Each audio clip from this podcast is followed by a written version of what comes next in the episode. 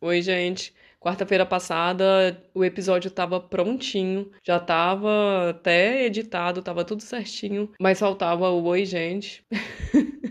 e faltava também a despedida, por isso eu não tinha agendado. E isso significou que a gente ficou sem episódio quarta passada, mesmo ele existindo, porque eu contei no Twitter, né? Quarta-feira passada foi uma loucura, porque foi o dia das portas abertas aqui em Viena, nas escolas. Viena tem um dia por ano das escolas abertas pra gente, pra quem tem criança ah, no jardim de infância ainda, tem a oportunidade de visitar as escolas próximas de onde a pessoa mora para que escolha uma dessas escolas e coloque a criança, né, o filho ou a filha, no ano seguinte. A minha filha só vai para a escola daqui a dois anos, mas eu e meu marido decidimos visitar as escolas próximas daqui de casa já este ano, para a gente ter uma noção melhor, né? A gente não conhece nada do sistema de, de estudo aqui de Viena, então a gente já quis conhecer desde agora. A gente não sabe se é difícil conseguir uma vaga, se é melhor com antecedência ou não, enfim.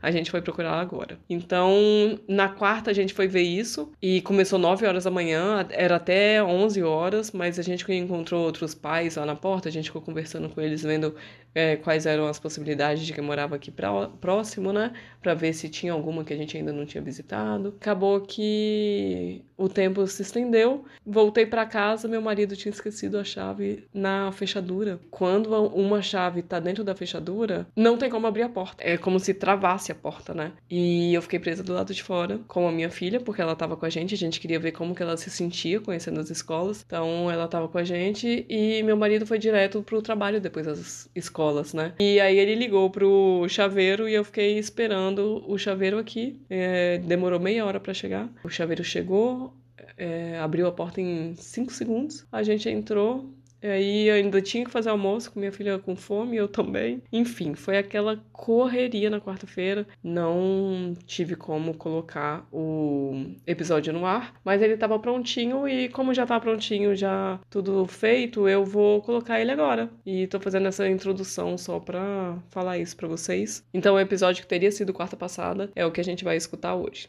Outra coisa que eu tô há muito tempo para comentar com vocês e não comentei antes de começar o, o episódio em si. Vocês viram que eu mudei a, a temporada e mudei a foto da temporada também. Quando bateu 200 episódios ou 100 episódios, foi um número redondo. Acho que 100, né? Será que eu já tenho 200? Ah, agora eu fiquei curiosa. Deixa eu ver quantos episódios a gente tem aqui. 200, caraca! Então, 200 episódios. Aí eu. Quando eu coloquei 201, eu pensei, ah, vou mudar de temporada. Aí fiz uma, uma arte nova e agora temos temporada 2 do Viva Viena até chegar ao 200 de novo. Tô brincando, sei lá até quando. Mas fiz a temporada 2, depois desse número redondo, e tem uma arte nova, se vocês quiserem ver. Agora sim, vamos começar o episódio. Ninguém perguntou, mas eu quero falar. O assunto que eu tava na cabeça tem até um pouquinho a ver com, com terapia. Foi uma interação que eu tive com a minha filha hoje de manhã, agorinha, antes dela ir pro, pra escolinha, muito, muito interessante, que me fez pensar um pouco. A gente tava todo dia voltando, começando do início. Todo dia minha filha acorda. Eu percebo que ela acordou, mas eu finjo que eu tô dormindo porque ela acorda às sete da manhã. E, aí eu queria acordar só às sete, dez, sabe? Só é, dez minutinhos. e aí eu finge que eu tô dormindo. Ela vai me acorda, me abraça, me dá beijinho e tal. Aí eu, ah, não, que delícia. Aí eu vou, abraço ela também. E aí ela fala, mamãe, vamos brincar? Todo dia, todo dia. Aí eu começo a brincar com ela, ainda deitada. Só pra vocês terem noção. É, meu corpo demora um pouquinho pra querer acordar. Eu, acho que... eu preciso uns 10 minutinhos mesmo, acordada, mas deitada na cama só pra pro corpo ir carregando uh, os últimos porcentos de bateria para enfrentar o dia, sabe? E aí eu fico brincando com ela, é, deitada na cama ainda, mais presente e tal. Até dar umas 7h20. Aí começa o desespero aqui em casa, que eu, filha, a gente tem que tomar café. Aí meu marido acordou, a gente começou a, brin a gente continuou brincando. Aí eu falei, filha, eu vou fazer café. Ela, ah, e aí eu tenho que ficar brincando todo dia sozinha. E aí eu falei, filha, como que você brinca todo dia sozinha? A mamãe brinca com você todo dia. A mamãe sempre brinca com você. E na hora que eu falei isso, eu me perguntei como que isso pode ser verdade? De que forma que isso que ela tá me falando pode ser a verdade dela, né? O que que acontece? É isso. O que que acontece no nosso dia que eu penso que eu tô brincando com ela todo o tempo e ela não percebe da mesma forma? O que que acontece de diferente? Por que que ela se percebe brincando sempre sozinha? E aí, gente, ela tá certa. Do mesmo jeito que eu tô certa. Todo o tempo que eu tenho livre, eu tô brincando com ela. Só que eu tenho um, uma casa para organizar, eu tenho as minhas coisas, né, o meu curso, os meus atendimentos, eu tenho o tempo depois dos atendimentos, tenho o almoço, tenho o jantar, tenho o lanche, tenho que buscar ela, tenho que voltar.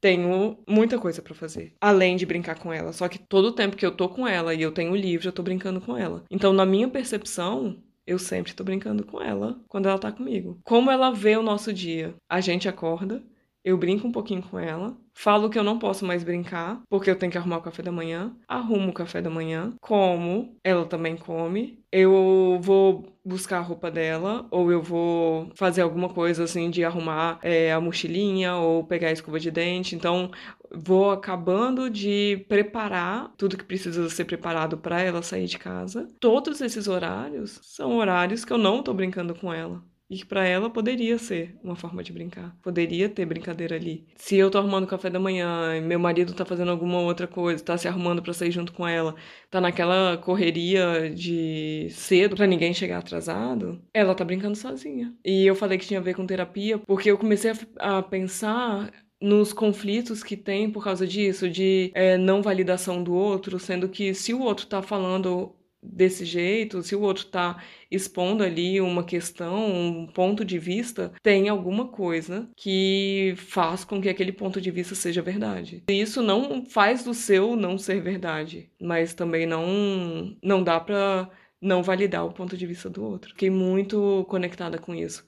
E aí eu fui e perguntei para ela como que a gente pode fazer para mamãe continuar fazendo as coisas, continuar fazendo café da manhã e brincando ao mesmo tempo. E aí ela falou que, que não sabe. Então a gente ficou de pensar juntos em alguma forma ou de tentar brincar enquanto faz, enquanto faz as coisas, pensar em alguma forma de fazer com que ela não tenha essa sensação de que tá brincando sozinha, mas que eu não deixe de fazer as coisas porque são coisas que precisam ser feitas antes de sair de casa. E aí é isso, não temos uma resposta ainda, mas achei muito importante e como aconteceu agora, eu ainda tô muito conectada com esse pensamento é, de como a gente normalmente quer passar nosso ponto pro outro, né? Quer ou ver como uma injustiça ou falar, pô, se ela fosse uma criança, se ela não fosse uma criança, lógico, né? Agora pensando se fossem dois adultos conversando, eu tivesse todo o meu tempo extra dedicado para outra pessoa e outra pessoa demandasse ainda mais atenção. Eu poderia ver como uma injustiça. Nossa, mas eu tô aqui, todo o tempo livre eu tô contigo e você ainda acha que eu ainda não tô me esforçando pro nosso relacionamento dar certo, por exemplo. Quantas brigas não devem acontecer por isso, né? E essas brigas diminuiriam se cada um, agora não é só uma pessoa, né? Cada um, quando não entender o ponto de vista do outro,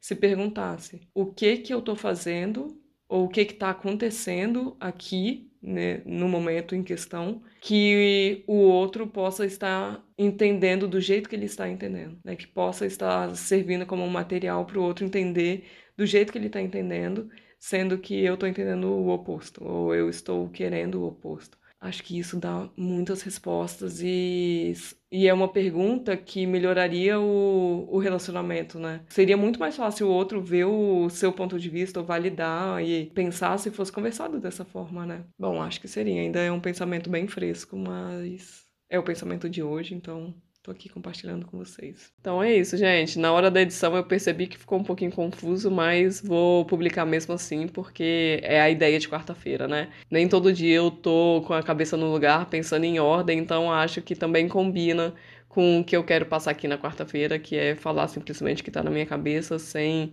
me filtrar tanto, né? Então acho que essa parte de tentar ordenar os pensamentos também faz parte do, dos meus dias, vou deixar ele um pouquinho confuso. Espero que vocês entendam essa confusão aí que tava na minha cabeça na quarta-feira. Beijo, a gente se fala na sexta.